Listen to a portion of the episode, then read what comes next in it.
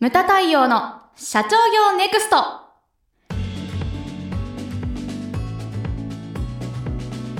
皆様こんにちは。ムタ太陽の社長業ネクスト。番組ナビゲーターの奥脇彩です。太陽さんよろしくお願いします。はいよろしくお願いします。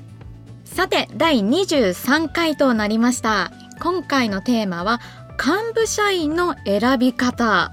はい。はいこれもですね非常に重要なテーマですよね。はい。やっぱりまあ会社っていうのは人の差が会社の差となってくるので、ええ。その幹部社員、まあ、根幹ですよね、はい。木で言ったら幹みたいな、うん。はい、存在ですけれども幹部社員まあね苦労してる会社も結構多いと思います、ええ。これですねあの一番上に社長がいるじゃないですか、はい。でそのすぐ下に我々はですね片腕社員っていうのを持ってくださいええというふうに言ってます、はい。うん。まあ、専務っていうポジションなのか何なのか。そしてその下に分かりやすく言うとですよ、ええ。まあ、作る売る分配するっていうのうん。をこう3人作ってくださいと、えええうん。作るっていうのは何かって言ったら製造部門のトップ。うん。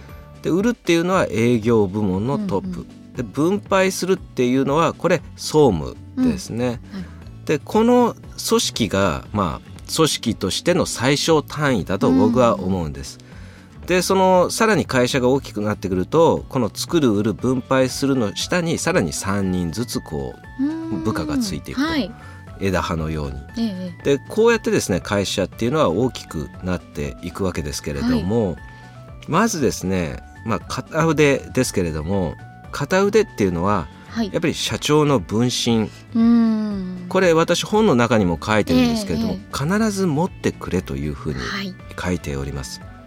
で中小企業を見てても、はい。まあねあやちゃんも見ててええ。こういろんなね社長を見てると思うんです、は超ワンマンの人多くないですか？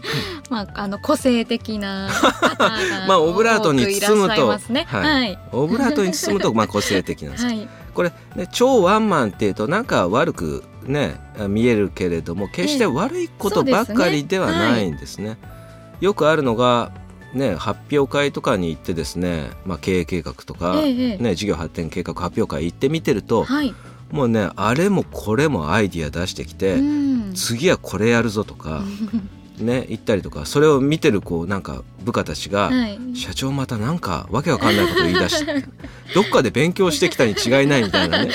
そんなねシーンとかよく見受けられるんですけれども、これ決して悪いことばかりではなくて、社長っていうのはね、はい。あれもやるぞこれもやるぞみたいに、金の匂いお金の匂いにですね、敏感でなければ、まあ、務まらないと。そうですよね。でね、そういうふうに思ってるわけですけど、はい。でもこうねフェイスブックとか見てても、はい。結構あちこち飛び回ってるじゃないですか。毎日毎日、うん、だって今日もだな誰だったかな？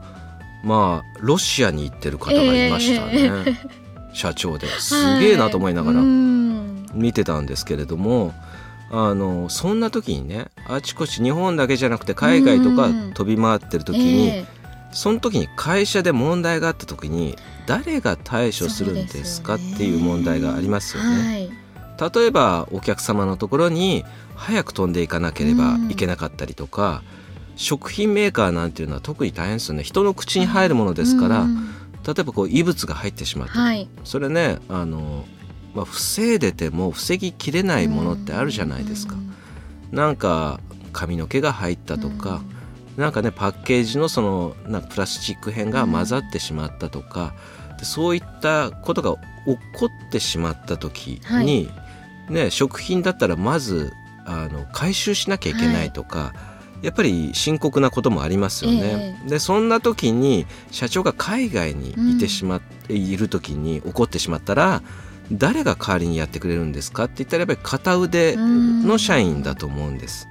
そういった片腕っていうのは必要だなと僕は思います。はいない方が結構ない会社結構あるんですよ。うんうん気をつけていただきたいなと。まあ創業者っていうのは自然にですねこう自分で組織を作ってきたから自然にできてる会社が多いんですけれども、しかしこう見てると先代から組織を受け継ぐね、はい。2代目であったり3代目であったりでこういった会社はあの、まあ、組織っていうのがちょっとこういびつになってる会社とか結構見受けられるんですよね。例えばね、うち会長80ですけれども、はい。で私が45、ええまあ、6になる年ですけれども大体そのぐらいの年齢の,、はい。あのお客様は最近増えてますけれども、その40代50代っていうのがあのごっそり抜け落ちてて、うん30代20代しかいないとか、うん。そうするですとやっぱりクレームが起こった時に、やっぱりねちょっとこうね会社に飛んでいくのは年上の見られる人の方がやっぱりいい場合ってありますよね。ね。はい。なんかね思いっきり若く見える人が頭ね、うん。謝りに来てもこじらせちゃったりとかうん。経験が少ないから、そういった場面って見受けられると思うんですよね。だからよく言うのがこう老け役って私はよく言うんですけども、はい。こうね結構白髪混じりで、ええ。ちょっとねこういね本当申し訳ございませんってその人が謝ると、うん。本当にいやいやもういいですからっていうような感じにね見えるぐらいの方がいたりとか、うんあの組織ってやっぱり役割があるわけですよね。例えば朝の連ドラってあるじゃないですか、はい。NHK の。ええで若手がなる、ね、主役にヒロインに抜擢されることとかあるけれども、はい。それをですねなんか最初見てると頼りなさそうだなって思っても、うん。それをこう取り巻く俳優陣とかがベテラン揃いだとええ。安心して見られるじゃないですか。しますよね。はい。でそのものだと思うんですよ会社って。うん。うんやっぱり自然とこうなんていうんですかねあの40代50代とかそういう人もこう頼れる社員も揃ってて、うんうん。そしてこう30代20代もきちっと育ってきてて、うん。でトータルで見て平均年齢が30ちょいとか、はい。そういった会社がバランスがいいんじゃないかうんなっていうふうに私思います。うん、でこういったですね、はい。まあ、40代50代今いないけどどうしようって。うん。でその時慌ててもしょうがないんですよね。はい。で会社の中で、まあ、幹部社員っていうのを揃えられればそれはうん。もちろんいいんですけれども、そうですね。はい。そういった幹部任せられる幹部がいないっていう場合は、はい。例えばですけれども、はあのね創業者うん。の周りであの一回定年退職をした人を、まあ、再雇用するっていうのも一つの形だと思いますし、ね、あの社内でこう育つある程度育つまでの準備期間として、まあねあのはい。そういったベテラン社員にこう残ってもらうとか、うん。そういったこともまあ必要一つの道なんじゃないかなというふうに思います。で今回のテーマ幹部選びなんですけれども、重要なのがどういう基準で幹部に選ぶかうん。ですよね。そうですよね。うんこれ私はですね本の中に、まあ、グラフを書いて説明をしてるんですけれども、これね方眼用紙でみんなちょっと書いていただきたいと思うんですよね。ほうほうはい。まあ何でもいいんですよ。パソコンでも何でもいいんですけれども、グラフを書いていただきたいのが例えばスキルとモチベーション、はい。うんうん。あの横軸をスキル。うん。で縦軸をモチベーションにしてそれで一人一人ですねこう、まあ、方眼用紙で言ったらこの点をつけていっていただきたいんですよね。うん例えばなんとかくんがあの10点満点でスキルは何点モチベーションは何点、うん。っていうふうにこう一人一人こうあいつはこの辺、はい。あいつはこの辺っていうのをこう大雑把でもいいからええ作っていただきたい、うん。で完成した時にじーっと見ていただいて、はい。幹部にするのはうんスキルに長けた人かそれかモチベーションに長けた人かうん。っていう目で見ていただきたいんですよね。はい。で両方高いのがあの理想なんですけれどもそ,、ね。はい。んな人はなかなかやっぱりなかなかねそうですよね。いないわけですよはい。で私はどっちを重要視するかって言ったら、ええ。モチベーションを高い人を重視します。はい。ちゅうのは、えースキルっていうのは、はい年数経てば自然と上がってくるものなんですよね。で教育すればもっと上がってくる、はい。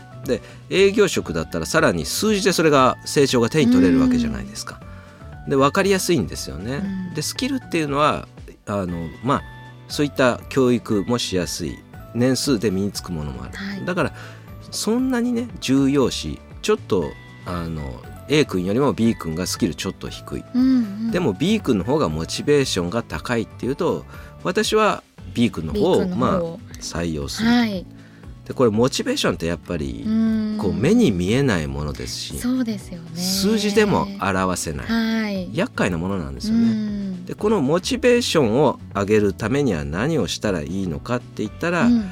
これはですねまあ例えばプロジェクトチームを作って、はい例えば各部署から1人うん2人こうピックアップして、はい。それでこう新商品の、まあ、プロデュースから販売まで全部やらせるとか、まあ、例えばですよ。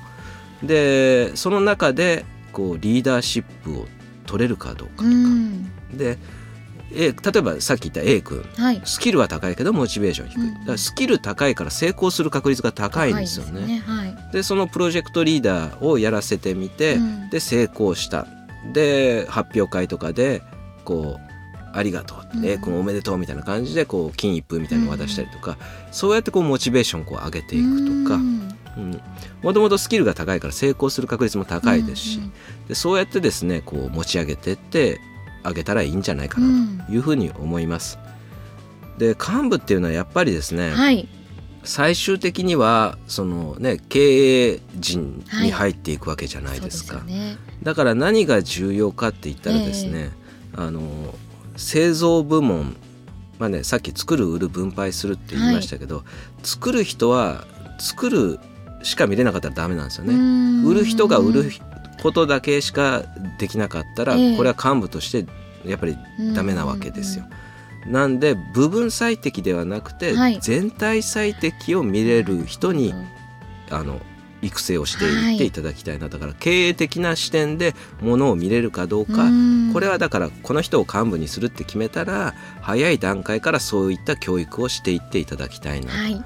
これがですね、まあ、幹部社員の選び方のコツだと思います。なるほうん、でこの幹部社員ですけれども、どはい。あ我々もですねはい幹部塾というのをはい。9月からスタートしますけれども、はい。これ結構好評いただいてるみたいですね。そうなんですよ。第一期はもうほぼ満席になっておりまして、現在。早い。早いですよね。そうなんですよ。なのでもう早速第二期を、うん。あの予定しているところです。まあ全6校ということで、はい。それぞれのスペシャリストが来て、そうですね。はい、ゲスト講師を呼んでおはい。迎えして、それでこう、まあ、幹部を全6回で育成していくみたいうな。そです。はい、ものですけども結構好評いただいてるみたいで、はい。これ第2期もやりますんでぜひね、あのご興味ある方は。今後も定番化していきますのではい。はい、結構いいゲスト講師陣を揃えてこだますね。わっていますね。はい、まあ、閉会のホームページでご覧をいただけたら よろしければ。はい。はい、ご覧ください。はい、思います。はい。まあ幹部っていうのはですね、はい。あの冒頭にも申した通りこう木で言ったらね幹うん、を作るものですので、ぜひそういった幹部をですねはい、大切に考えていただけたらなというふうに思います。はい、ムタ太陽の社長業ネクストは全国の中小企業の経営実務をセミナー、書籍、映像や音声教材、コンサルティングで支援する日本経営合理化協会がお送りしました。今回の内容はいかがでしたでしょうか？当番組で取り上げてほしいテーマやご質問などございましたら、当番組ホームページ上からお寄せください。お待ちしております。それではまた次回お会いしましょう